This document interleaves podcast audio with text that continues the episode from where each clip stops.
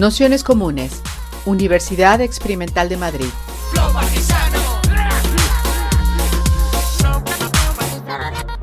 Toda la información en nuestro canal de Telegram Nociones Comunes o en nuestra web traficantes.net barra formación.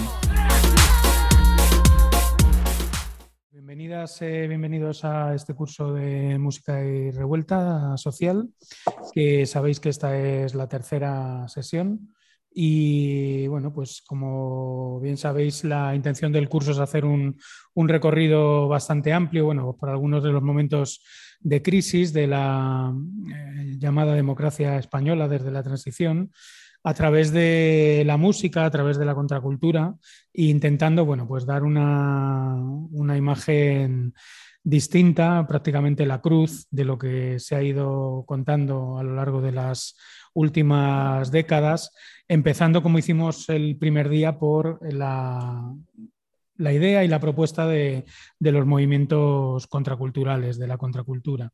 Sabéis que el primer día eh, Germán Labrador hizo una intervención en la cual, bueno, en algún momento fue dando algunas primeras pinceladas del underground primero de la contracultura después de, Barcelona, pero bueno, en el curso nos parecía interesante y que era obligatorio el pasar por, por todo lo que fueron los años 60 y 70 en Cataluña, eh, precisamente para intentar eh, como agarrar con un poquito más de detalle, un poco más de precisión y también un poco eh, más de coherencia cronológica, si se quiere, y, de agarrar con toda su complejidad lo que fueron los movimientos contraculturales en aquel momento, porque bueno, pensamos que, de algún modo es el gran punto de partida de muchas de las cuestiones que, llegan a día de, hoy. Seguro que lo, comenta el, eh, bueno, pues la persona que se encarga hoy de hacer la introducción, que es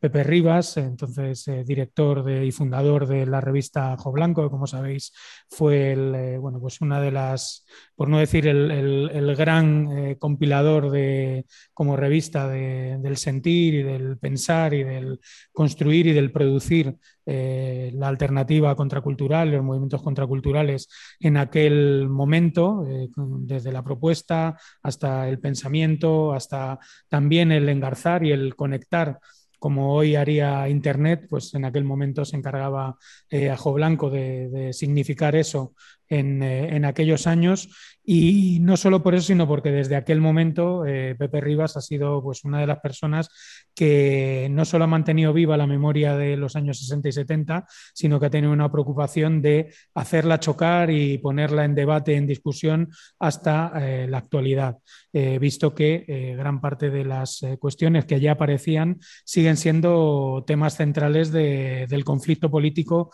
a día de hoy. ¿no? Eh, Pepe, como sabéis, ha escrito también algunos eh, libros que tratan sobre la época. Os voy a poner aquí el pantallazo de un par de ellos.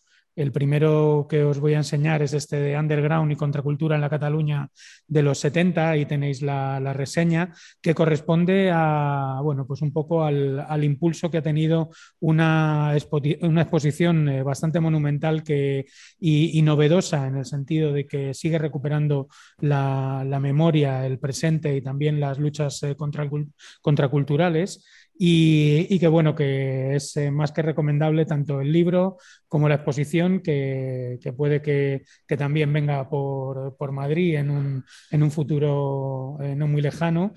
Y, bueno, pues que yo creo que es bastante recomendable el acompañar las charlas con estos textos, con las fotografías y un poco con todo el, eh, eh, bagaje también de producción eh, artística, estética, expresiva, por decirlo así, de, de, aquellos años. También está este otro libro, que es Los 70 de Estajo, Ajo Blanco y Libertad, que bueno, es un, es un repaso con eh, bastantes dosis también de, novela muy bien escrito en ese sentido. No, es, no esperéis un libro de, historia, un libro de historia en el sentido de eh, capítulos cerrados, eh, pura cronología, hechos y personajes que se suceden, sino bueno, que está bastante bien retratado lo que, es, lo que son las biografías, lo que es el día a día, lo que es la, cotidianidad de las luchas de, de aquellos años y sobre todo eh, con dos ejes que yo creo que son fundamentales en la, en la obra y el pensamiento también de, Pepe Rivas, que es eh, el no perder nunca de vista esa dimensión de movimiento contracultural en el sentido eh, profundo, antisistema, si se quiere incluso libertario, y por otro lado la vinculación siempre de, estos movimientos con una política,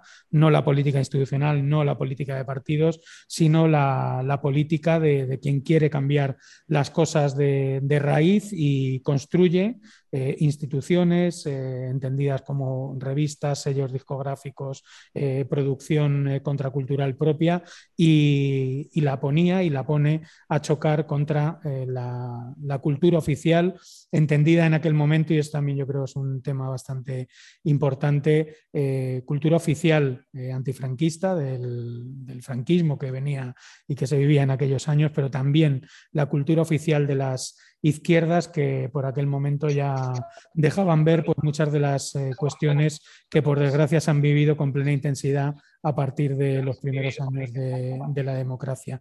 Así que agradeceros a todos y a todas que estéis por aquí hoy en esta sesión, tanto quienes estamos aquí en, el, aula como quienes os habéis conectado por, internet y especialmente agradecerle a Pepe Rivas, que sabemos que, lleva unos meses bastante ajetreado, bueno, pues que ha hecho un hueco para poder estar en el curso con nosotras y con nosotros. Y nada, pues eh, todo tuyo y adelante. Bueno, pues muchas gracias de darme esta oportunidad y eh, de participar en este curso. Y ya sabes que Traficantes para mí ha sido una referencia. Y bueno, en principio decir que con la, contracultura hay un poco de confusión, en el sentido que es muy difícil meter la contracultura en un museo, porque la contracultura sobre todo es acción. Eh, en España hubo en los años 60 un movimiento yeye, eh, hubo grupos, los salvajes, los cheyennes, los rabos, la trinca, toda una serie de grupos y los melenudos, ¿no? Que de alguna y el bailar el twist y bailar el rock and roll. Esto cambió un poco junto al turismo eh, las sombras terribles del franquismo hizo que una parte de la sociedad, sobre todo la que estaba junto a, los lugares turísticos, empezara una evolución, un cambio de mentalidad y también una especie de, recuperación cultural y social.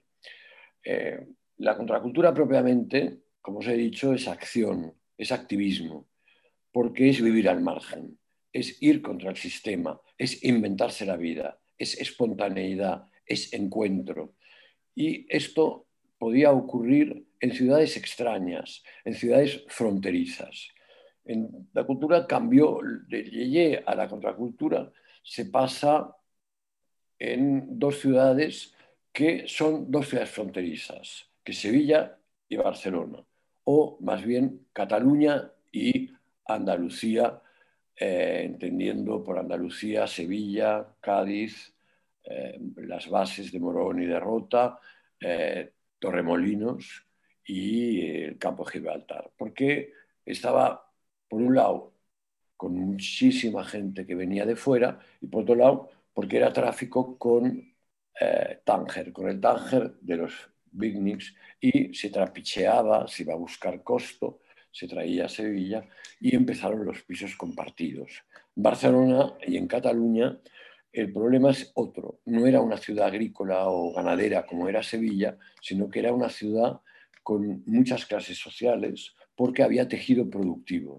Un tejido productivo muy complejo y había fabricantes, por lo tanto, había más contacto con el exterior porque era una fábrica, era la fábrica un poco de España, y esto creó una clase ilustrada proveniente de la burguesía, pero también otra clase ilustrada proveniente de la artesanía y de los oficios que en Cataluña han sido muy importantes y que estaban muy desarrollados. Eh, habían, bueno, muchos puntos. Y también ese tráfico que hubo de eh, en el año 66-67 se proclamó a Ibiza capital de los hippies europeos y pasaban todos por la Plaza Real yendo a coger el barco a Ibiza. Y en la Plaza Real se produjo una mezcla bastante explosiva de eh, niños gamberros que dejaban la universidad o que ya no iban a la universidad o con gitanos del Somorrostro, con hippies que iban a Ibiza y con eh, marinos de las bases americanas que pasaban por el puerto de Barcelona y iban al barrio chino en busca de putas y, grifa, la grifa de los legionarios. Y también había legionarios. Entonces todo esto eh, creó un intercambio de formas de vida distintas y también hubo una emisora de radio, Radio Juventud, José María Pallardo y François, que ah, tenían dos programas de radio que fueron reconvertiendo lo que era eh, Yeye en una como cosa mucho más radical.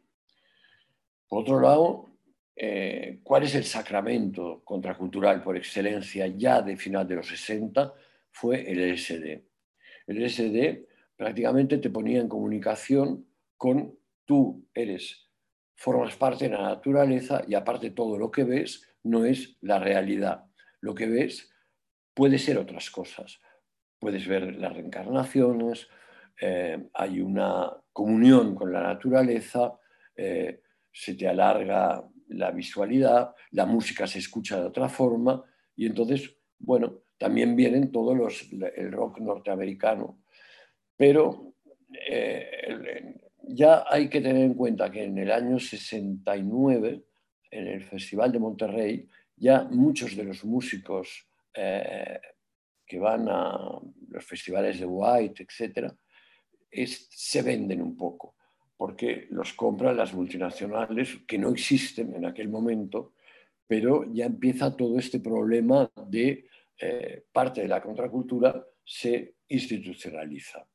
Pero vamos a ver qué era la contracultura. La contracultura son una serie de movimientos que surgen en las universidades americanas de California en el 66, son hijas de los beatniks, de los eh, Ginsberg, eh, de toda esta poética y de toda esta forma de vida nómada, de no establecerse en ninguna parte y de ir siempre contra el sistema, contra el consumismo, contra eh, la democracia participativa, no, sino con la democracia representativa, o sea, con la delegación.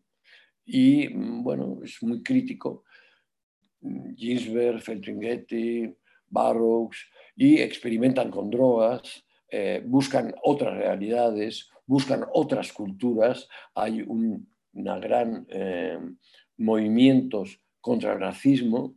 Los negros empiezan a crear los Black Panthers, eh, las feministas empiezan a radicalizar, a crear el movimiento de las Woman Lib, eh, también se crea el movimiento del nuevo urbanismo, eh, se crean nuevas comunas, nuevas formas de vida, la sexualidad libre, y todo esto de alguna forma llega a España básicamente a través de estos dos núcleos, de Sevilla y Barcelona, o Cataluña, como he dicho. Y eh, en Cataluña, por esa especie de, necesidad de libertad o contacto con Francia, o una clase, mm, digamos, más burguesa que monta la Gois Divin por un lado y con las editoriales, eh, Barral, todas estas editoriales que crean el boom de los sudamericanos. Los sudamericanos vienen a vivir a Barcelona pese al franquismo, porque se respira un ambiente de una tolerancia, el franquismo no se mete con estos núcleos, o se mete, pero se mete mucho menos que en otros lugares. Hay espacios de libertad, hay las ramblas que enseguida se convierten en un foro después de que el barrio chino es un barrio que difícilmente penetró el franquismo, porque es un barrio de calles pequeñas, eh, con todo el tráfico marítimo, eh, el puerto, etc. Y todo esto crea todo una evolución pero es una ebullición, también hay la nueva canción, la recuperación de la cultura catalana, empiezan los nuevos trovadores, pero entonces hay una ruptura con lo yeye y con los trovadores de la Nova Cançó, que eh, es el de folk. El de folk es fundamental porque es la base de la música progresiva.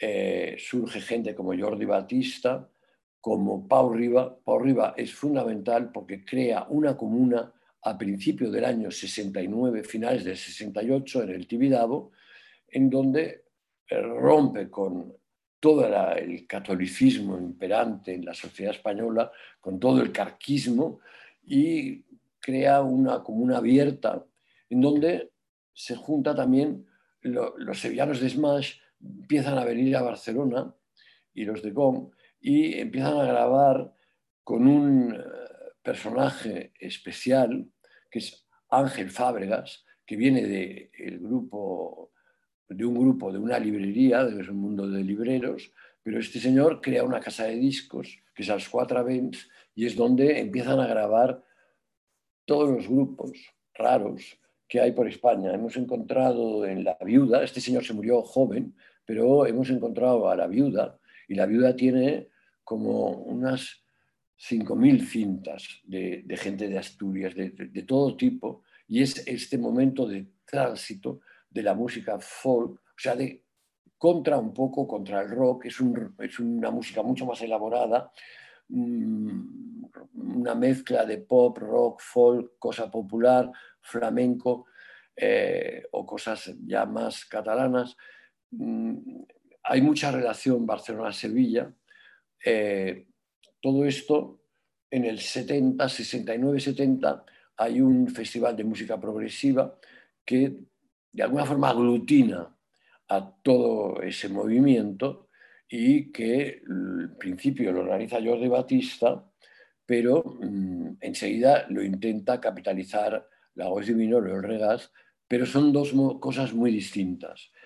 O sea, pero este primer underground yo diría que es un poco clandestino y eh, en Sevilla acaba mal enseguida porque hay un inspector de, policía que lo reprime, que es, una, es un policía que se llama Kreisch, que ha reprimido un movimiento del sindicato de estudiantil en el 66 luego se va a Bilbao y detiene a todos los que serán juzgados en el juicio de Burgos, y luego se va a Sevilla, detiene a Lute, detiene a Camacho y a las comisiones obreras, a los líderes, pero también se carga los pisos donde se empieza a trapichear eh, y donde se empiezan a crear las primeras comunas.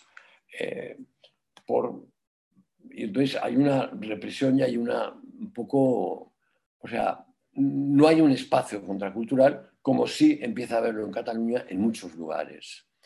Uno de los lugares insólitos, y que os aconsejo que veréis el, vídeo, es eh, en el monasterio de Montserrat. ¿Por qué el monasterio de Montserrat es importante? Bueno, porque hay unos monjes muy eh, cultos que han viajado a Estados Unidos, a las universidades más progresistas y más contraculturales, y traen todas, bueno, aparte experiencias de ácido, etcétera, experiencias de trubadas de Arjova en la montaña, y es una montaña que es como una especie de espacio de libertad unido a Manresa, que hay la casa de ejercicios de los jesuitas, pero también hay la cueva de San Ignacio, que es un lugar mágico donde van muchos contraculturales norteamericanos a tomar ácido y se mezclan van a comprar pan a la panadería del pueblo, por ejemplo, y resulta que en la, panadería eh, pues hay un chico joven, que es Claudio Montaña, que empieza a tener contacto con estos hippies americanos y empiezan a intercambiar discos, drogas, experiencias y eh, Claudio se viene a Barcelona, se pone a vivir en Gracia, Gracia también es otro barrio eh, bastante que el franquismo tampoco entra, porque es un barrio de artesanos, es un barrio de gitanos y es un barrio de catalanes también, todo mezclado. Y entonces en ese barrio también empiezan a pasar cosas extrañas y de ese barrio nacerá Picarol, que es el vendedor más importante de toda la producción underground, tanto catalana como sevillana, como madrileña, como gallega, como asturiana, como un poco es un, coordinador de cómics junto con otra persona de Manresa, que es Jordi Fargas, que, que crea la tienda Zap 2775 cuando vuelve de Holanda y trae todos los cómics norteamericanos eh, a través de la Royal Free Press de Ámsterdam y él se marcha de, de la Escolanía de Montserrat, se va a Ámsterdam a una barcaza a vender dibujos y allá conecta con los del Royal eh, Free Press y entonces trae todos los cómics cuando ya puede, se ha librado de la mili, no sé a través de qué causas en ese momento, y de alguna forma con una maleta va al Bar London, donde conecta con Mariscal, con Nazario, que uno acaba de llegar de Valencia, el otro acaba de llegar de Sevilla, y con los hermanos Farriol, y que, crearán la Comuna del Rollo Enmascarado, que será la gran revolución del cómic underground hispano. Pero todo esto, básicamente, hay un cambio de, percepción y de vida, sobre todo una forma de vida diferente, en donde no hay una competitividad, no hay una autoría clara, eh, la gente, eh, unos ah, crean de una manera, los otros de otra, pero crean mucho en comunas, se juntan, eh, el dinero es fundamental entender que es un momento en que el dinero, con el 12-14% del sueldo de un cartero de correos, puedes alquilar un piso. Un piso que aparte de todo compartes con tres o cuatro personas y aparte con las personas que compartes el piso las acabas de conocer en la calle porque no tienes miedo al otro, porque no hay robos, hay muy poca delincuencia, eh, la vida es bastante fácil, la comida es muy barata.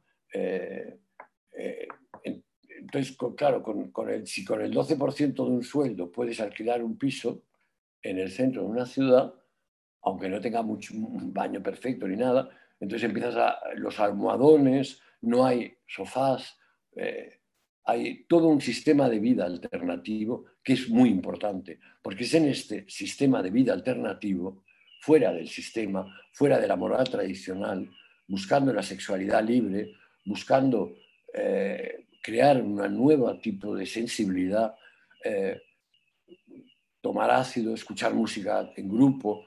No, es la era de nosotros, es muy importante, la era de nosotros frente a la era del yo, que la era del yo es una era de narcisismo. Eh, en aquel momento no éramos todos una mezcla no habían apellidos tampoco. O sea, esto que se dice es que la contracultura es de burgueses, no, es falso. Nosotros el ajo blanco lo montamos en el año 73 como necesidad y como reacción más al autoritarismo de los partidos marxistas, comunistas, en sus distintas gamas, cuando ya hemos viajado a países comunistas y hemos visto lo que son. Y además, algunos incluso habíamos leído a Sosteniskin y todo el Gulag y todo eh, lo que había ocurrido en, la Unión Soviética con la represión absoluta y total que ahora está poniéndose bastante de manifiesto. Entonces, con el fracaso de, este sistema, pues nosotros lo que queríamos era romper con el autoritarismo, con todo tipo de autoritarismo, no solo con el franquismo y con la moral judeocristiana. Pensar, por ejemplo, que en el año 76 todavía en cédulas marxistas se criticaba a los homosexuales, porque se decía que era una desviación de, degenerativa de degenerados. Y el alcalde este madrileño, Tierno Galván, hizo unas declaraciones en el año 78 en interview diciendo que la homosexualidad en Roma había acabado con la dignidad del imperio romano y ahora podía acabar con todo la cultura occidental. Y esto está en interview y se puede ver estas declaraciones. Y bueno, yo en el año 73 decidí montar una revista fuera de los cenáculos universitarios, pero no porque yo quisiera eh, ser algo, porque yo no era ni periodismo, ni en el primer ajo blanco nadie, casi nadie fue periodista. Lo que éramos éramos militantes de esta nueva forma de vida comunitaria contra las jerarquías, contra el autoritarismo y desarrollamos todo un programa de alguna manera, pero no lo hizo una persona, lo hicieron 3.000 personas, porque la colaboración estaba abierta a los lectores, porque creamos distribuciones paralelas para que gente joven de 16, 17 años pudiera vender por la calle revistas y pudiera vivir y escapar de casa, porque el verdadero policía era el padre patriarcal y la madre autoritaria, porque no permitían prácticamente, casi no se podía hablar en una casa, porque estaba casi prohibido, porque cuando se hablaba de sexualidad era un tema tabú, o había muchos temas tabú. Como he dicho, eh, hay muchas cosas que, comentar, Por ejemplo, la ecología. La ecología yo creo que viene de, la percepción de tomar un ácido, porque te das cuenta de que la naturaleza eres tú. Tú eres la naturaleza, tú formas parte, eres un todo y un uno. Entonces, tú tienes que preservar aquello. Y eh, empieza el naturismo, empieza la, las alternativas a la energía nuclear. La lucha contra las centrales nucleares fue muy importante a principios de los 70 y se evitaron muchas centrales nucleares. Luego, la defensa de, las, de los acuíferos, de las, de las zonas pantanosas, de la defensa del territorio, de alguna manera. Y se consiguieron, pues, por ejemplo, que las playas de Pals o en Cataluña todo el Ampurdán alto, el Ampurdán, no se urbanizara y se creara el Parque de Aiguamolls de l'Empordà y el parque de Torroella de Montgrí y se salvaron los, la zona volcánica de Olot y se crea, empezaron a crear parques naturales, luego vino Doñana y luego vinieron otros.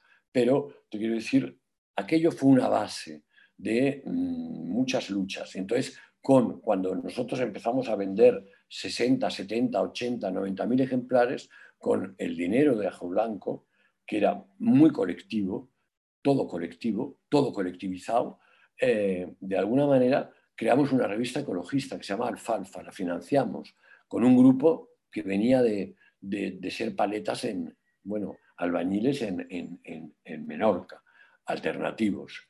Entonces fuimos creando, mm, por ejemplo, el feminismo, pues Carmene Marchante en el año 60 y... No, primero en el hay un libro fundamental que me he olvidado un poco, que no es el nacimiento de la contracultura, sino es California Trip de María José Ragué, que se publica en el 71 en una editorial que también fue fundamental, que es Editorial Kairos, que empezó a publicar a Alan Watts, a Norman Brown mm, y luego eh, a Racionero y a María José Ragué. María José Ragué, ¿qué es California Trip? Es un manual de activismo de los nuevos movimientos sociales. Eh, habla de música, habla de, estética, pero sobre todo habla de, los activismos, de, los, de las Woman Lips, del movimiento de liberación homosexual, del cambio en la educación, de las comunas, del nuevo urbanismo. Mm, por ejemplo, en, en California no había cafés en las terrazas, era una cultura, esto era del Mediterráneo, y esto lo lleva un poco la discusión eh, que tuvo Racionero cuando fue a estudiar eh, urbanismo en California en años 67, 68, 69. ¿no? Entonces, con Vicente Alexander y, y todos estos popes del nuevo urbanismo. Y bueno, todo esto fue creando un movimiento muy poderoso. Desde luego en Cataluña pues fíjate, si nosotros llegamos a vender 100.000 ejemplares en el año 77, esto quiere decir que teníamos un millón de lectores, porque además estábamos en todos los bares, en todos los sitios. Se empezaron a crear sitios raros por toda España, se empezó a, expandir esta manera de, sentir, esta manera de vibrar. Y también la revista Star y otras, una, editorial que se llamó La Cloaca, se llama como la, última página, parte de Ajo Blanco, en la que hemos contado que debimos recibir unas 70, 80 mil cartas en cuatro o cinco años y que Fernando Mil coordinaba y que allí se conectó mucha gente, pues mira, todos los que crearon en Madrid ediciones antípodas y luego el Premamá y la Cochu. O sea, mucha de esta gente se conectaba a través de estas páginas de finales, de contactos, de comunicaciones, de búsquedas era todo muy plural.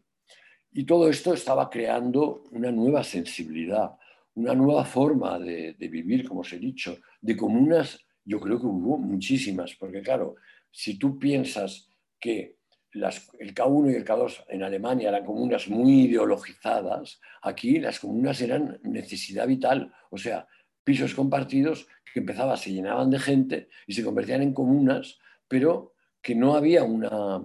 Habían algunas, como Ítaca en Barcelona, en el Tibidabo, que sí tenían una estructura muy sólida, pero había muchísimas otras que eran pues centros de experimentación, de liberación, de, de de igualdad de sexos, de, romper el macho hace esto, la hembra hace lo otro, sino de romper todas las pautas y, las, y las, vamos, los géneros y yo qué sé.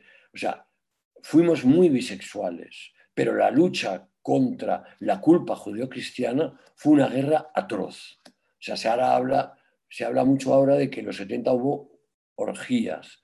Pues las orgías realmente costaron mucho. O sea, sí las hubo, pero mucha gente no se le, no se le levantaba, las mujeres tenían miedo, o sea, había mucha...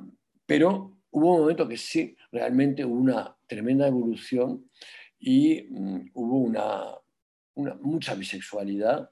No sabías lo que eras, ni te importaba saberlo.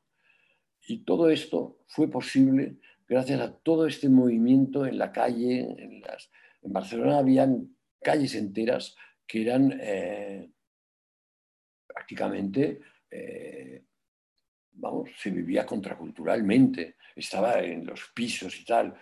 Tú podías salir de tu casa un lunes, uno de un día uno de un mes, y no volver a tu casa hasta el día 30. Y habías vivido en 16 casas que no sabías el apellido de nadie, te mezclabas con gente.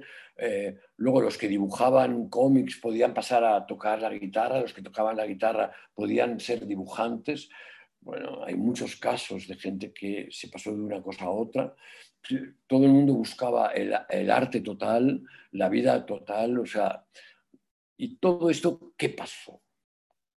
Bueno, de repente vino la politización. O sea, yo creo que esto fue un movimiento de polis, la contracultura. Y aparte, eh, como la contracultura norteamericana se había vendido mucho, pues eh, al capitalismo y empezaba, porque la izquierda yo creo que no supo entender los valores de la contracultura, lo que la cultura, lo que la gente quería era cambiar la vida cotidiana. Primero, antes de cambiar el poder. Nosotros nunca luchamos para cambiar el poder cambiamos nuestra vida. O sea, yo cambié completamente. Yo me volví bisexual, en fin. Creé una revista en la que todos cobrábamos lo mismo, nos repartíamos el dinero y cuando ganábamos dinero creábamos algo, pero sin ningún tipo de interés económico, porque era todo comunitario.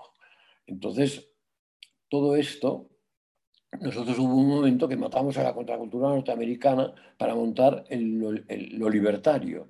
¿Por qué? Porque nos dimos cuenta que, por ejemplo, todos los movimientos naturistas que se estaban emergiendo, como Taller 7 y muchos otros, pues eh, respondían a parámetros del movimiento libertario pacifista de los años 10, 20, que habían ocurrido en, muchos lugares de, España. Entonces, bueno, pues ya volvieron los exilados y nos empezaron a contar las colectividades, la autogestión, eh, todo el movimiento cultural, asambleario que había habido en los años 20 y 30 y, bueno, y las colectivizaciones. Entonces todo esto nos dio impulso a eh, crear una cultura mediterránea, que el teatro, el teatro fue casi tan importante como la música, porque en los grupos de teatro, por ejemplo, el ejemplo de Comedians. Comedians fue un grupo que siempre vivió en comuna y que llegaron a vivir 30 personas en, y tomaron un teatro de Canet y una casa grande en donde pasaron compañías internacionales, el Odin Theatre de Dinamarca, eh, Brennan Puppet de Estados Unidos, el Living Theatre, eh, con lo cual había mucha relación. Barcelona empezó a atraer a mucha gente. Eh, bueno, todo es un poco desordenado, pero es que realmente es más transmitir lo que intento, eh, porque hay libros, etcétera, es transmitir esta especie de espontaneidad que hoy en día es impensable y sobre todo el, no dinero, el trueque. No había, el dinero era poco importante. Eh, mismo, pues, por ejemplo, como él no tenía familia en Barcelona, pues cuando no tenía un piso de un amigo, se iba a bañar a un baño público en, la Plaza Orquinaona. O sea, eh, es muy curioso cómo, eh, cómo vivíamos. Entonces, la forma de vida es lo que importó, porque yo creo que aquello creó, y todo lo que se creó, de eh, poéticamente, los cómics, la literatura, los, los dibujos, la pintura, que por ejemplo en la exposición que yo he hecho hay poca, pero porque hay mucho más cómic, mucho más dibujo, mucho más. Porque, bueno, porque cogías un papel y ya te ponías a dibujar o a escribir, o sea, no necesitabas grandes medios, o sea, se comunicaba de una forma fácil, em, en, fin. Eh, y entonces de repente, ¿qué, ¿qué pasó? Bueno, pasó que llegaron los políticos, empezó la transición, de alguna forma ya se empezó a gestar en el 75, eh, entonces llegaron los políticos, eh, empezaron a dar la cara los líderes, empezaron a exigir sumisión a sus principios, entonces te miraban con mala cara, empezó a meterse dentro del mundo contracultural sobre todo trotskistas, pero también maoístas y otro tipo de ismos, entonces empezó un poco la batalla para capturar todo ese espacio que se estaba creando, que cada vez era mayor, que se estaba extendiendo por toda la península y bueno, había que poner coto a aquello. Entonces, eh, contraculturalmente se montan las jornadas libertarias, pero el 2 de julio del 77, eh, la CNT, que ya se ha reconstruido crea un meeting en Montjuic eh, y es, van 250.000 personas. Eh, pensar que el meeting de las elecciones democráticas del 77 de Felipe González van 58.000. O sea, todo aquello empieza a desbordarse. Eh, y entonces vienen las zonas libertarias, en donde ya se plantea muchas cosas. O sea, hay asambleas de todo tipo participan medio millón de personas, viene gente de toda Europa, gente de toda España, eh, se mezcla el cine, la literatura, el cómic, eh, los desnudos, la liberación sexual, el feminismo, converge todo, no hay fronteras, no se sabe dónde está uno y dónde está el otro, todo el mundo hace un poco de todo. Y es un éxito de participación y de organización, pero la CNT no supo crear un marco común con el movimiento libertario que estaba emergiendo por todas partes, porque el día que se tenía que debatir cómo organizar, cómo organizarse todo aquello, no se llevó a cabo por los presos de la COPEL, que había que sacarlos de la prisión de la modelo y empezaron a haber también cargas policiales, eh, pero eh, también de alguna forma y esto en la exposición del underground y de la contracultura hay un vídeo de Video Now que de alguna forma hay una persona que empieza a, decir que, que el problema ya no es una cultura burguesa o una cultura obrera, sino la cultura de masas. Y qué es la televisión, la cultura de pantallas dentro de esa cultura y qué puede generar. Porque es una cultura que lo que básicamente genera es el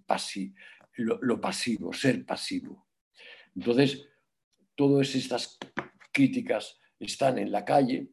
Eh, viene la huelga de las gasolineras que paraliza Barcelona en septiembre, Trana Tarradellas, intentando sustituir el problema más de tipo eh, social en un tema de tipo nacional y eh, también es una época que hay muchos, muchos muertos, por atentados terroristas de ETA, FRAP, Grapo.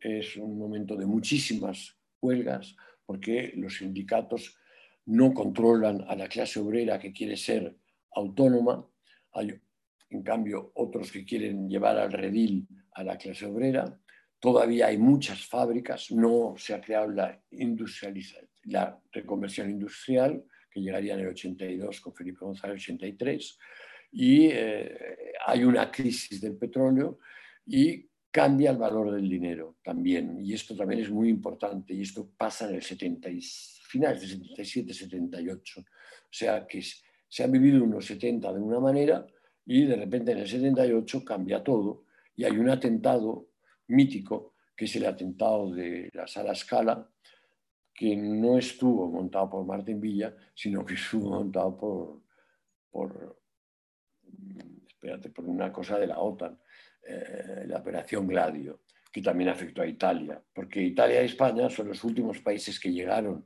a esta especie de contracultura en Italia a partir de los indios metropolitanos y de la reunión de Bolonia, donde ya estaba Bifo, y, nosotros y mucha otra gente los daneses y los holandeses que habían sobrevivido al Estado Libre de Orange, o sea, los probos. O sea, había todo de... Los alemanes también habían mucho movimiento, la Baden-Meinhof, pero también había otros más libertarios, más de otro tipo, no de lucha armada. Entonces, bueno, eh, vino el caso Scala y es que el día que la CNT planteó la primera manifestación legal después de la guerra civil contra los pactos de la Moncloa en el paralelo, de repente cinco chavales tiraron unos cócteles Molotov en una sala de, en una sala eh, de fin de fiesta, de fiesta que todos los sábados por la noche salía en, la, en el canal 1 en televisión española cuando solamente había dos canales, por lo tanto era muy importante. Entonces aquello provocó bueno, eh, dentro de la sala habían puesto fosforito. Yo llegué a ver el informe de los bomberos que luego desapareció, que decía que había fosforito. Entonces, bueno, luego todo esto lo reconstruyó años más tarde un fiscal que había sido fiscal del caso, del segundo juicio, porque hubo un infiltrado que llevó a estos chavales, etcétera, a, crear, a tirar estos cócteles Molotov. Murieron cinco trabajadores, tres de la CNT y dos de UGT, y entonces esto provocó un desinfle. Luego las Ramblas se llenó de, de heroína, por un lado, por otro lado hubo un grupo semiviolento que no se sabe si era independentista o no lo era, no sabe lo que era, el PCI, que empezó a quemar autobuses, entonces lo que había sido un foro empezó a ser un sitio diabólico y empezó a dispersarse todo y empezó una politización, una fragmentación y por otro lado, en los barrios obreros empezó a emerger, en los barrios obreros del franquismo, o sea, sin, sin guarderías, sin cloacas, eh, sin las calles asfaltadas, empezó a aparecer el movimiento punk que de alguna forma era no hay futuro y vamos a hacer una revolución distinta y bueno, y entonces empieza como a diluirse y empieza otro, otro momento. Pero de aquel momento, de aquel momento contracultural, emergieron cosas que todavía están pendientes y que de alguna forma eh, han sobrevivido. Y yo con esta exposición que hemos planteado, pues eh, he recuperado cantidad de moral porque hay cantidad de gente en todos los ámbitos que se ha mantenido fiel y que siguen fiel. Eh, yo mismo en el año 87, 86, 87, volví a sacar un segundo ajo blanco que duró el doble que el primero y que intentábamos mejorar esa democracia, eh, crear una cultura crítica después del referéndum de la OTAN, independiente, ajena a los partidos, eh, contra la corrupción, contra la falsa democracia que teníamos y sobre todo mm, creando ONGs, creando mm, otras culturas, mirando otras culturas, el mundo árabe, el mundo japonés, eh, también las nuevas tecnologías. Y bueno, en fin, yo creo que eh, podemos abrir un debate más ordenado de temas más concretos.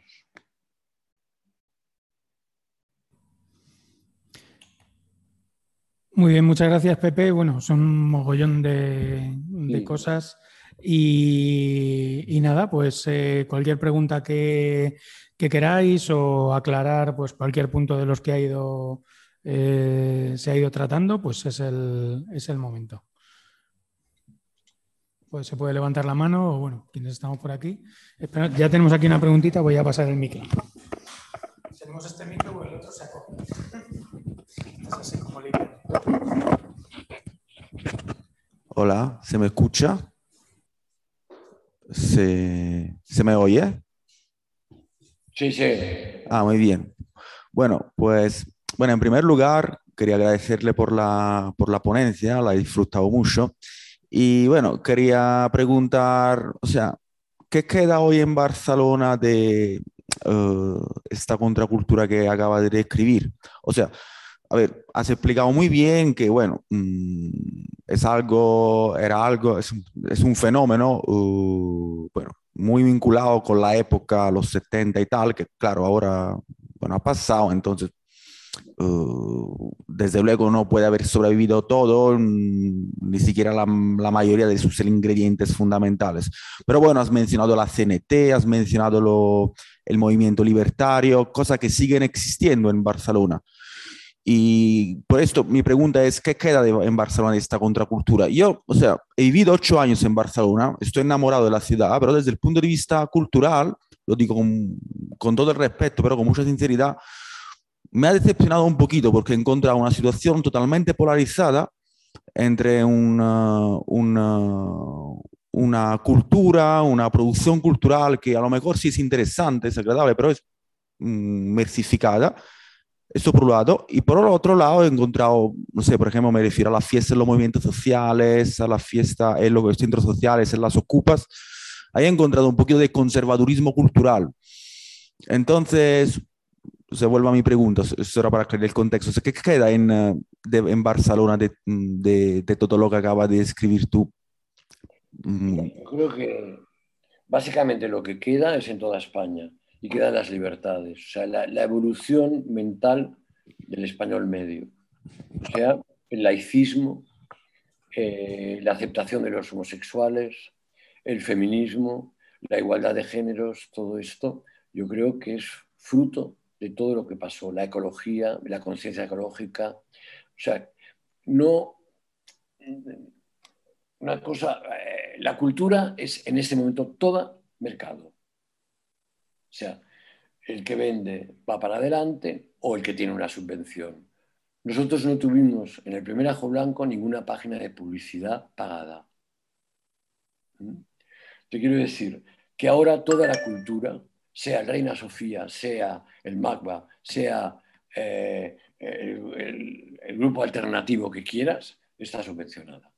Entonces, tienes que salir de todo lo que está subvencionado para ir a lo que es realmente contracultura cosa que es muy difícil.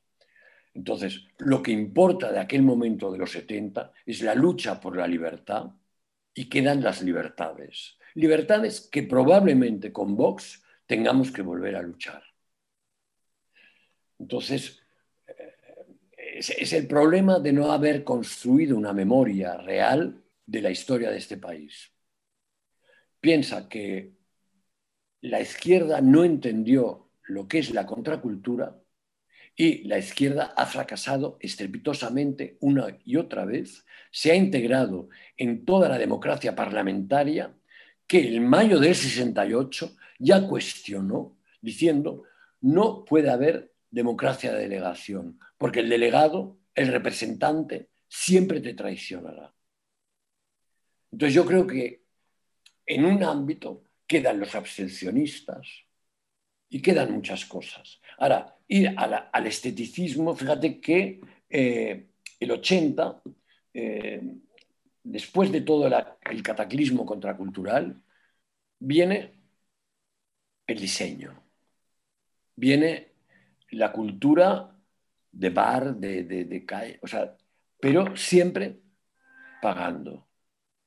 Nosotros nos íbamos a las ramblas, no consumíamos la mayoría nada, eh, las sillas que había en los dos bordes eran gratis.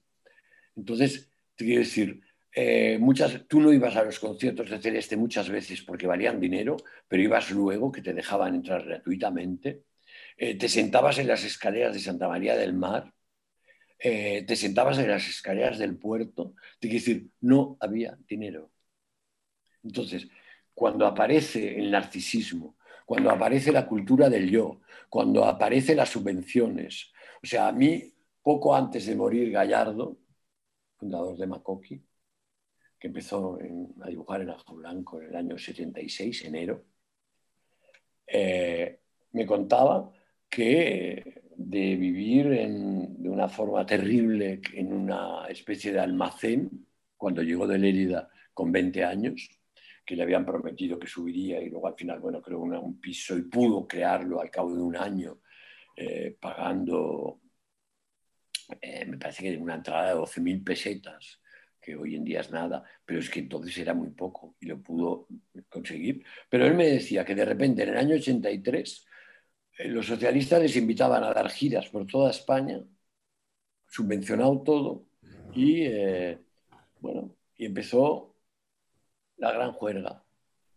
Entonces, mm, yo no digo que estéticamente tenga mucho interés todo lo que ha venido luego y todas las libertades que ha tenido la cultura y la crítica, etcétera pero mm, las diferencias entre lo que se crea en un sitio y en otro, eh, bueno, dependerá del dinero, pero no depende de las posibilidades que te permite el dinero. Entonces, decir, claro, en Cataluña en estos momentos quien paga es eh, el dinero público, porque además tampoco hay un tejido productivo como lo hubo. Por lo tanto, eh, todo depende de fundaciones enormes, tipo Telefónica, tipo Gas Natural, tipo lo que sea, y, y, del Estado, o de las autonomías, o de los municipios. Entonces, claro, la cultura está totalmente domesticada, tanto aquí como allí, como más allá.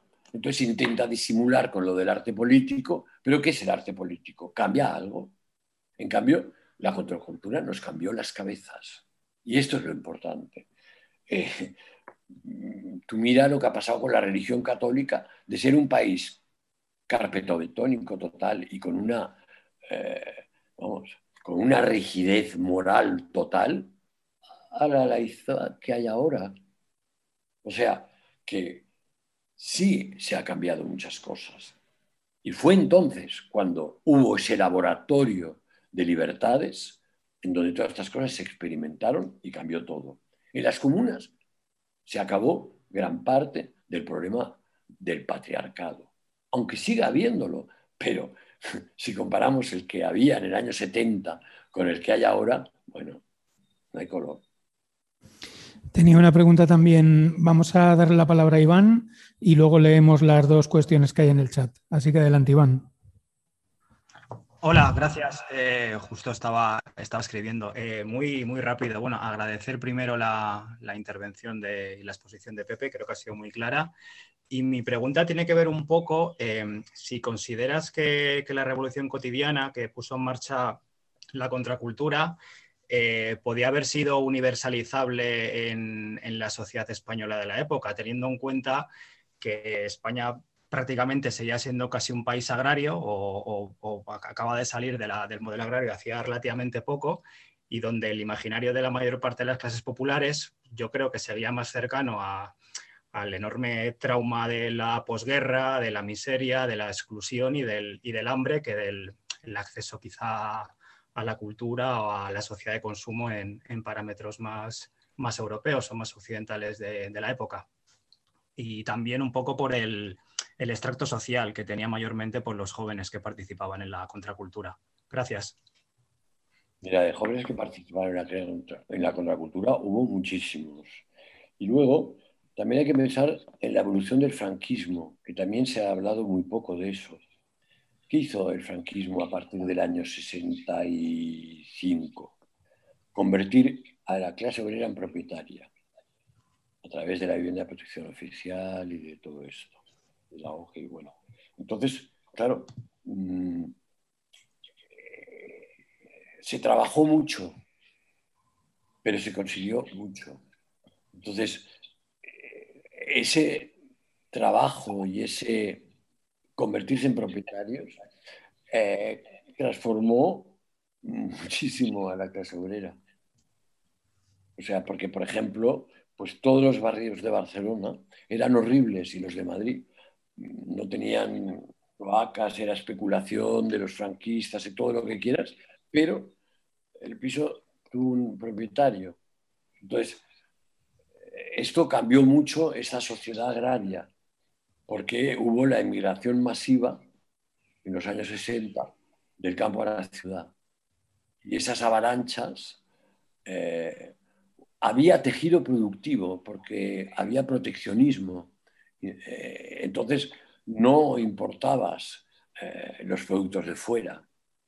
Esto fueron los pactos de la Moncloa, los que destrozaron, los que crearon que la reconversión industrial, que fue convertirnos en un país de servicios a base. Y entonces los alemanes han dado mucho dinero, pero han dado mucho dinero porque hemos comprado muchos coches. Eh, entonces, bueno, te quiero decir, la historia está por escribir y hay muchas fases y muchos momentos y muchos lugares. En unos lugares eh, sí que el carquismo no quedó poco derrotado, pero piensa que también en el año 76, 77 surge la revista Interview y eh, la revista Interview vendía un millón de ejemplares todas las semanas con el destape. Y luego surgió la revista Yes y la revista... Claro que eran machistas porque era un destape tremendo, pero también había mucho periodismo de investigación y a través de ese periodismo de investigación hubo una verdadera libertad de prensa. O sea, en el 76, 77, 78 es cuando en este país hay libertad de prensa. Luego, de repente, se acaba. ¿Y cómo se acaba? Esto se ha contado muy poco. Y es cuando el señor Asensio, por un lado, pues mete los dosieres que habían investigado los periodistas buenísimos de investigación en su caja fuerte y llama a los protagonistas de estas investigaciones y les dice, tengo esto, ¿me dais o lo publico? Luego, por otro lado, también la democracia, en la medida que se va consolidando después de las elecciones del 77, empieza a marcar sus cuotas. Y luego los pactos de la Moncloa, pues ya. Pero te quiero decir que hubo una época muy especial del 65 al 78, muy 65, muy especial en todo, en todo el que es lo que realmente cambió a este país. Porque piensa que este país era el atraso absoluto. Voy a leer. Cambió más en unos sitios que en otros. Voy a leer dos preguntas que hay en el chat. La primera es la de Massimiliano. Maximiliano, eh, que dice, buenas tardes, muchas gracias. Eh, si se puede, me gustaría preguntar a Pepe qué tipo de conexión encuentra, si la hay, entre formas contraculturales de los años 90, como la cultura rave europea o, o incluso la ruta valenciana. Y luego la otra pregunta de Ceci, a mí me gustaría preguntarle por referentes del testimonio contracultural desde un punto de vista más feminista. Algunos nombres, lugares, o si en Ajo Blanco la participación de compañeras estuvo presente, hubo alguna sección específica sobre el tema. Gracias, Pepe, me encanta tu claridad y creo que luego añadía, eh, y si el bar Ajo Blanco que vende vinilos de segunda mano en Sevilla tiene algo que ver también. Eso ya como pregunta con... Eso sí da tiempo, pone entre paréntesis. Así que adelante. Los bares Ajo Blanco no tienen nada que ver ni el de Barcelona ni el de Sevilla con Ajo Blanco, con la revista. A ver, la rave. La fueron ya cultura muy especial, muy específica. Eh, es más una cultura hedonista eh, y una cultura de, bueno, de esparcimiento, de... Yo no creo que sea contracultural, pero sí que es eh, otra forma de vida. Y en el rave había elementos contraculturales como es eh, compartir el espacio, compartir la fiesta, esta especie de solidaridad que provocaba los éxtasis y la mescalina, etc. Entonces, en este aspecto sí que es una visión eh, que, como os he dicho, el SD es el sacramento, ¿no? el libro el alimento y, el viaje, el viaje a Oriente, que no he hablado de él, que fue muy importante, lo del descubrimiento de la espiritualidad, pues eh, fue también importante. Feminismo. A ver, esto es muy interesante, porque, por ejemplo, estuve el otro día en la Reina Sofía y vi el calendario del movimiento feminista y encontré a cosas mm, fundamentales. A ver, hubo un congreso en Madrid de mujeres, pero ya te digo, el primer, el libro básico está aquí, es el libro que publicó María José Ragué, que publicó dos. Uno más, eh, Hablan las Woman Lips, es este, no sé si se ve. Y esto lo publicó en el año 71. Entonces, luego publicó otro libro, Jan Salvat, en, gran, en edición de bolsillo y que en el año 72, eh, ¿qué tal? Entonces, a partir de ese momento, se empiezan a reunir mujeres a decir, oye, hay que montar aquí algo. Mujeres en Sevilla, mujeres en Barcelona, mujeres en Madrid, mujeres en Manresa, mujeres en, muchas partes, en Valencia. En Valencia, mira, la Carmen Albort montó una librería eh, muy pronto. Yo creo que la vi en el 75. Eh, entonces, en Ajo Blanco. En Ajo Blanco llegó Carmele Marchante, y eh, ya era del grupo La Mar. Bueno, como, pero vayamos, en Madrid hay una reunión de feministas en el 75, pero en el 76 hay el Gran Congreso de la Dona. Entonces, allí, ¿qué pasa? También hay una foto esencial. Lo intenta presidir María Aurelia Campmany, que es una nacionalista, socialista, eh, independentista casi. Bueno, no, no del todo, pero bueno, sí.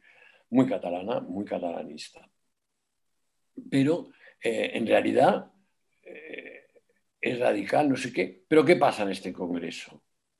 Que las prostitutas entran en el paraninfo de la universidad donde están reunidas 2.000 mujeres y empiezan a fregar el suelo. Y empieza el problema. Porque entonces de allí no solo surge el grupo socialista por el feminismo, feministas socialistas o feministas comunistas, también surgen eh, el grupo Lamar y Vindicación Feminista. Entonces, el grupo Lamar es el grupo radical por excelencia y es un grupo de violación a castración. Entonces, por ejemplo, Krista Lim está considerada como una musa del feminismo. Sin embargo, el día que la revista Yes se presenta, crean en el, en el Hotel Oriente un pastel de chocolate inmenso de la que sale Krista Lim desnuda de dentro del pastel. Está toda la divina. Pero fuera en la calle están todas las feministas de la mar diciendo, no, no, no, no somos mujeres objetos. Esto pasó a final del 76, en noviembre del 76. Te quiero decir, y luego nace eh, la edición de las donas con la Jordá y otras, y crean un bar, el primer bar feminista al que podían entrar hombres, pero que de repente no. Y entonces, por ejemplo, hubo un día esencial en que una feminista danesa se subió en una mesa y con un espejo enseñó a todas las mujeres que estaban allí el clítoris, eh, los órganos sexuales femeninos y que no tuvieran miedo.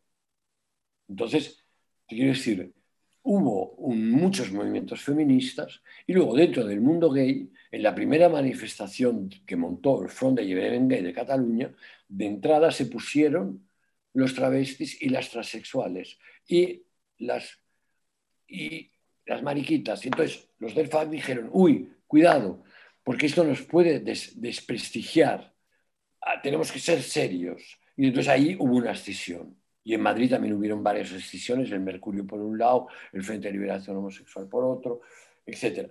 O sea que hubo unos, unos movimientos radicales que fueron los abanderados de, la lucha gay y de la lucha feminista. Y ahora mucha de esa gente ha reaparecido en la exposición. Hubo una mujer que me ha contado toda su vida, que era una travesti, que es, eh, bueno, que apareció y que sale en una foto que estaba en la exposición.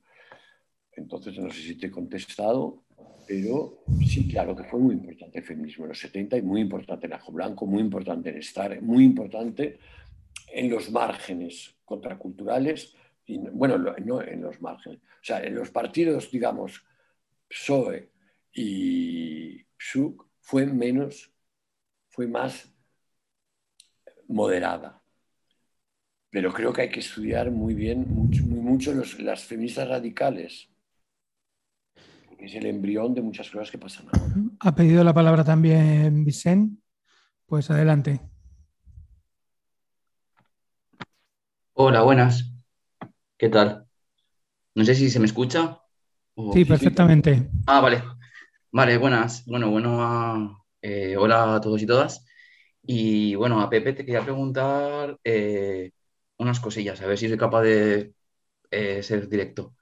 Has hablado en tu relato sobre el nacimiento contracultural de, Sevilla y de Barcelona, ¿no? que son un poco las, las dos ciudades que siempre se citan cuando se habla de estos temas. Eh, te quería preguntar, eh, ¿otros escenarios? Como estoy pensando el caso de Valencia, que sí que sé que hay gente que por lo menos luego después tuvo cierta relevancia, o el otro día Germán Labrador nos habló de, de, Galicia. Eh, ¿Podías dar alguna pincelada sobre si había relaciones o no?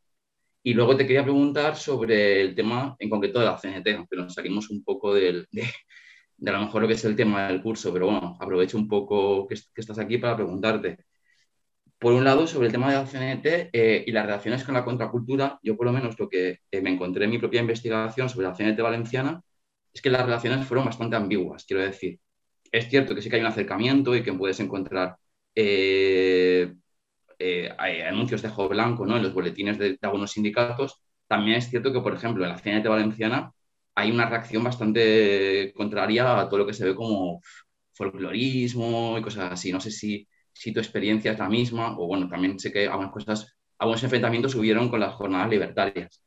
Y luego, nada, simplemente también por seguir con CNT Movimiento Libertario, que es lo que más me interesa, eh, has hablado de la derrota de la CNT, sobre todo con el tema del, tema del caso Escala, y que, pero también creo que hay un poco de, no solo una derrota, sino también un fracaso, ¿no? Has hablado de que reunía más gente que el, PSOE de, González, y, pero sí que es cierto que después la, la, alternativa que ofrecía el movimiento libertario, las alternativas no consiguieron articular una mayoría social, ¿no? No sé si un poco esto, como lo ves, más allá del relato de la escala, de la escala, sino también de los propios límites. Y por último, nada, simplemente me parecía muy interesante lo que te ha comentado un compañero sobre el tema de la raíz, pero a lo mejor en vez de preguntar por la raíz, eh, quizás con lo que podía ser lo más cercano a la contracultura de los 70, que estoy pensando en lo que fue eh, a finales de los 80 y de los 90, toda la, aparición del movimiento Ocupa, ¿no? los squats, las ocupas. No sé un poco también cómo ves esto y ya está porque me estoy enrollando mucho. Perdón. Vale. A ver, Valencia fue un lugar interesante, contraculturalmente hablando, y muy 71 mm, y así. También piensa que había la base de Manises, luego había unos locales yendo al mar, yendo a la, a la Rosa, bueno, no recuerdo cómo se llama el barrio, Malvarrosa, siempre. Eh, que había una música fabulosa, porque en Valencia es un sitio de mucha música. Luego estuvo todo el mundo del Mariscal y luego todo lo del Teatro del Mar y luego el equipo Crónica y el equipo Realidad. O sea, todo esto creó un escenario cultural raro. Sobre todo el Teatro del Mar fue fundamental, yo pienso, porque surgió muchas cosas de allí. Luego, mm, el número de las fallas, que fue del 76, eh, provocó un auténtico cataclismo cultural en la ciudad, porque de alguna forma era reivindicar eh, las fiestas sin corchés reaccionarios y sin juntas centrales falleras dominadas por los franquistas. Entonces, bueno, el Amadeo Fabregat y toda esta gente en aquel momento, el, el Luis Fernández, el bar Blanc, que era un bar blanco en el barrio del Carmen. El barrio del Carmen también fue muy contracultural de alguna manera. Fue un territorio un poco libertado y el parterre, donde se reunía mucha gente. Y en esto Mm, o sea que Valencia tuvo muchas cosas y tuvo cómics y, bueno, y Mariscal siempre fue como un corredor de arriba para abajo y una persona muy solidaria de eh, vivir en comuna, crear muchos talleres, etc. Eh, luego, la CNT. El gran problema de la CNT es que en el año 75 nadie, muy poca gente, sabía lo que era, porque aparte de todo, por ejemplo, yo paré en el año 71 una clase porque dije en el libro de Ramón Carr, de la historia de España de los últimos 100 años, eh, Durruti solo sale en dos ocasiones, cuando Durruti fue el gran líder obrero de los 30. Entonces, bueno, había un desconocimiento absoluto, había unos grupos ácratas muy, muy separados y jóvenes. Y en el 76 lo que pasa es que cuando se reorganiza la CNT, habían básicamente tres grupos. Los exilados que vienen y que se encuentran en un país que no tiene nada que ver con lo que pensaba que se iban a encontrar. Luego, los de 40 a 35 años, que muchos salían de la cárcel porque, eh, bueno, el régimen, claro, el Partido Comunista tuvo tanta importancia porque habían células clandestinas y una organización totalmente clandestina con nombres eh, y aún así cayeron varios y detuvieron a mucha gente, pues que de la CNT a todos. O sea, no sé cuántos comités federales, confederales, federales, regionales detuvieron, pero entonces mucha gente, como Luis Andrés Edo y tanta gente, estaban en la cárcel. Entonces, con la amnistía, algunos salen, pero ni mucho menos todos. Por eso se creó la COPEL, porque estaban considerados los anarquistas presos comunes, no presos políticos. Y estos, los presos políticos, que eran los marxistas, jamás ayudaron a los presos comunes anarquistas, porque siempre ha habido la rivalidad. Entonces, y luego estábamos los jóvenes, los jóvenes que no teníamos ni idea de nada que íbamos en aluvión y que lo que queríamos era cambiar la vida cotidiana y algunos intentaron reconstruir la CNT con los que salían de las cárceles y los que iban llegando del exilio. Pero el exilio estaba muy fraccionado. Había el de México, había el de Buenos Aires, había el de Toulouse y había el de París. Y cada uno defendía unas cosas diferentes. Y sobre todo los de Toulouse con los sellos diciendo quién tenía quién era CNT y quién no era CNT. Y efectivamente en Valencia hubo un gran enfrentamiento entre el sector cultural, también hubo en Madrid, ¿eh? y eh, el sector más cenetero que intentaba crear una estructura sindical muy, muy, muy, muy rígida. ¿eh? Entonces, bueno, faltó tiempo. Yo siempre he dicho, en público menos, pero en privado muchísimas veces y en debates así como el de ahora, de que eh, el gran problema de la CNT fue el haber montado las jornadas libertarias con nosotros y con los del Teatro Diana demasiado pronto. Faltó tiempo para consolidar ese movimiento. Y sobre todo que el sector más obrerista comprendiera que la cultura obrera, tal como se había desarrollado en los años 30, con la televisión y el consumismo, las lavadoras y todo esto, era, tenía que evolucionar y no supo evolucionar. Esta es la realidad. O sea, hubo un problema interno muy fuerte entre estos sectores generacionales que te he dicho. Y luego, claro, la contracultura lo que pretendía era un cambio en la cultura, era una revolución cultural, previa a la revolución de tomar el poder. No se puede tomar el poder cuando tú tienes una mentalidad de esclavo casi, o de, o de represión, de primero te has de reprimir y has de empezar a entender qué es lo que quieres ser. Y faltó tiempo. Y entonces ya con los pactos de la Moncloa y la reinstitucionalización del Partido Socialista, pues se creó una sociedad de servicios y se creó el capitalismo. O sea, ganaron los capitalistas por goleada.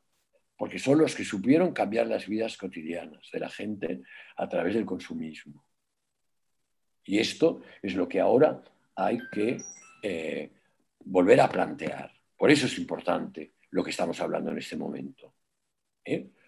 Y luego, lo que tú me preguntas últimamente como el movimiento Cupa, claro, yo cuando leí el libro de Marina Garcés de que el movimiento Cupa había empezado con la toma de la princesa, claro, me, enfadé porque ocupaciones en los 70 hubo muchísimas. Lo que pasa que luego vino eh, todo, el, todo el problema, todo el diseño y el glamour y las olimpiadas y todo esto, y entonces se olvidó y luego reemergió el movimiento Ocupa. Y el movimiento Ocupa es fundamental porque ha, creado cantidad de personas muy con, con, una cabeza distinta a la y mucho más próxima a la nuestra, evidente. O sea, el movimiento Ocupa fue fundamental. Y es fundamental. Pregunta en, al mismo hilo de la primera, de la primera pregunta de, sobre Valencia, eh, Pilar, que me pregunto si teníais conexiones también en aquellos años con la contracultura en Aragón o Zaragoza, si había gente de allí viviendo en Barcelona, etcétera. Pues sí, claro, y vamos, es que nosotros nos movíamos con el coche, cogíamos, lo llenábamos de revistas y empezábamos a dar la vuelta a los... Y me gustaban más los pueblos o los sitios, y Zaragoza era el primer punto. Y en Zaragoza estaba Curro Fatás, estaba Losilla, Javier Losilla, que iba y venía, y eh, el grupo El Grifo, en fin, en Zaragoza había movimiento contracultural, había, yo creo que un pequeño universo. Y, y lo que pasa es que luego se profesionalizó, que es lo que pasó en, en, cantidad de gente, ¿no? Pues, por ejemplo, el valenciano Javier Valenzuela acabó siendo casi director del país, cuando había sido nuestro gran corresponsal y uno de los autores del dossier Fallas del 76 que nos provocó la suspensión por Consejo de Ministros, no una suspensión de, un juzgado, sino que fue el Consejo de Ministros el que nos suspendió a nosotros y cantidad de cola que trajo eso.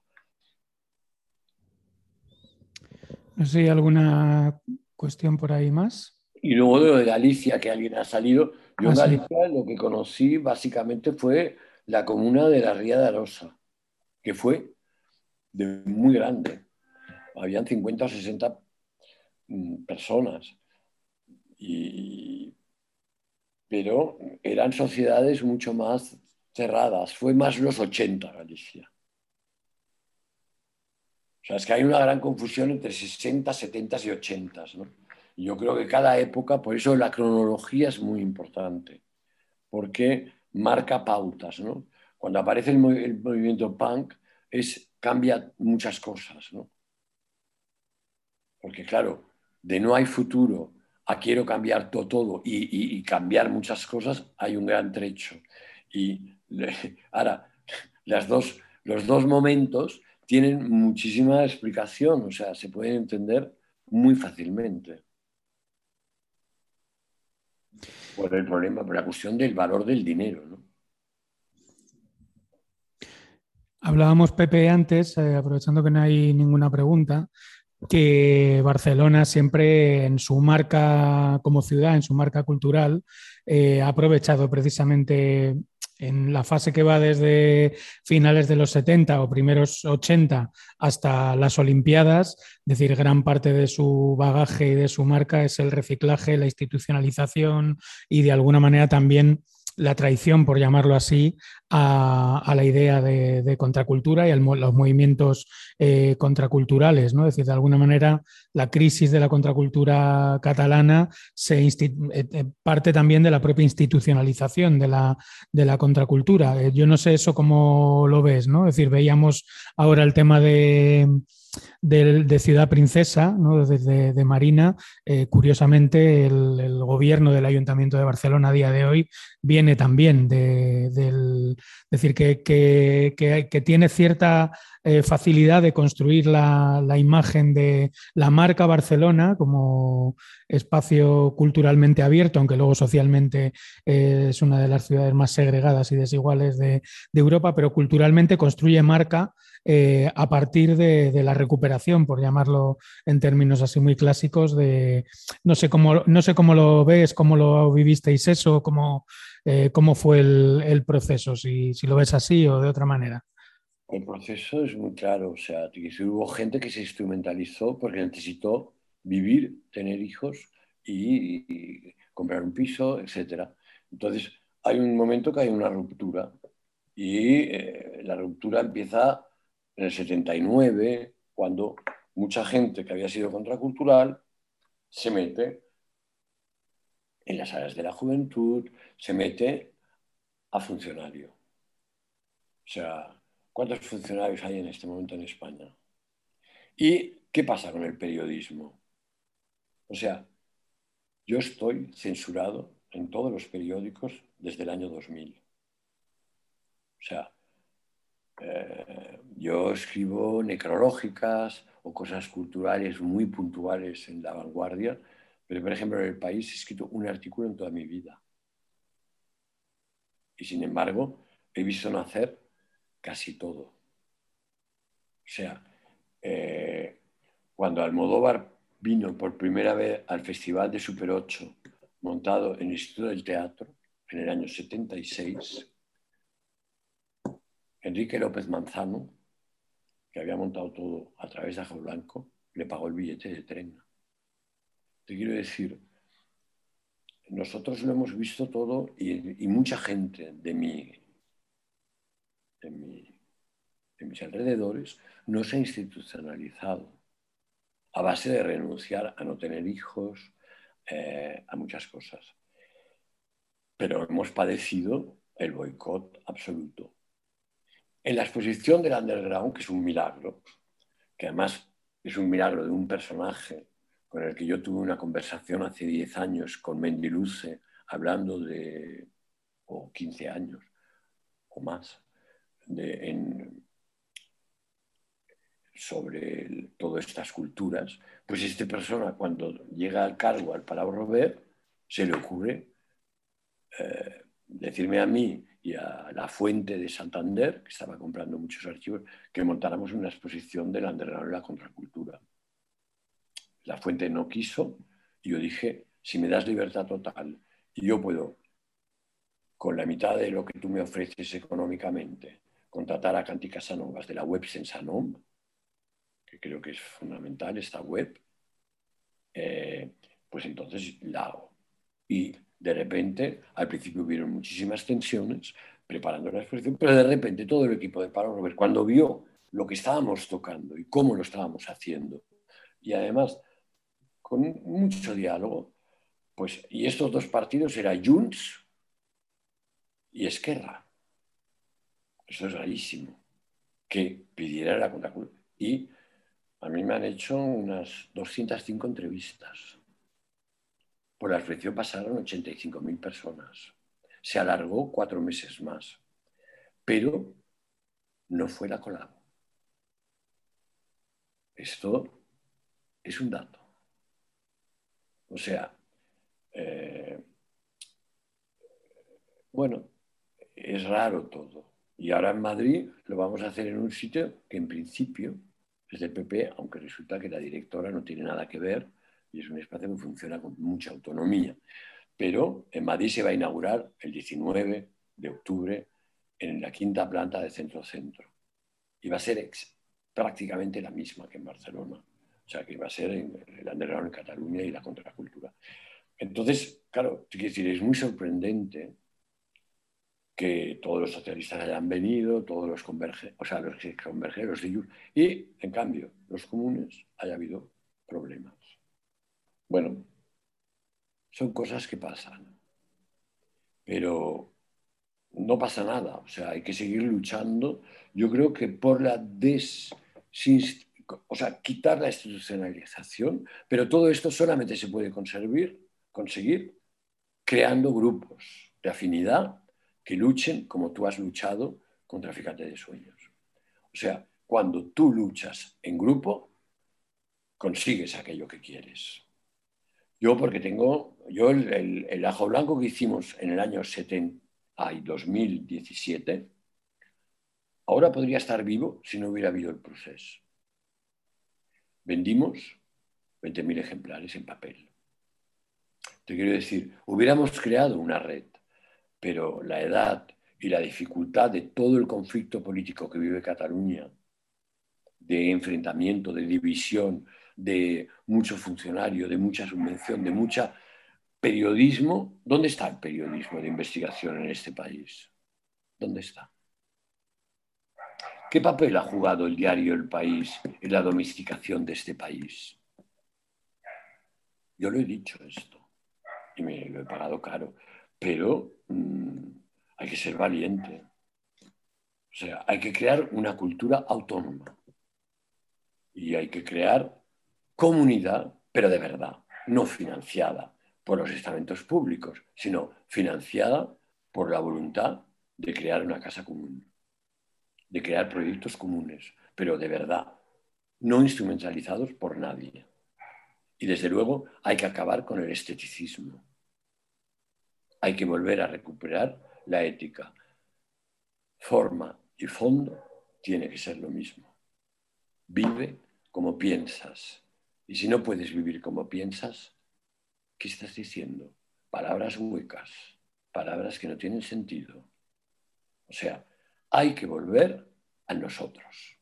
Si queremos cambiar este mundo, y no nos va a quedar otro remedio que volver a nosotros porque vienen los malos en todas partes. O sea, entonces, bueno, yo creo que hay que reaccionar.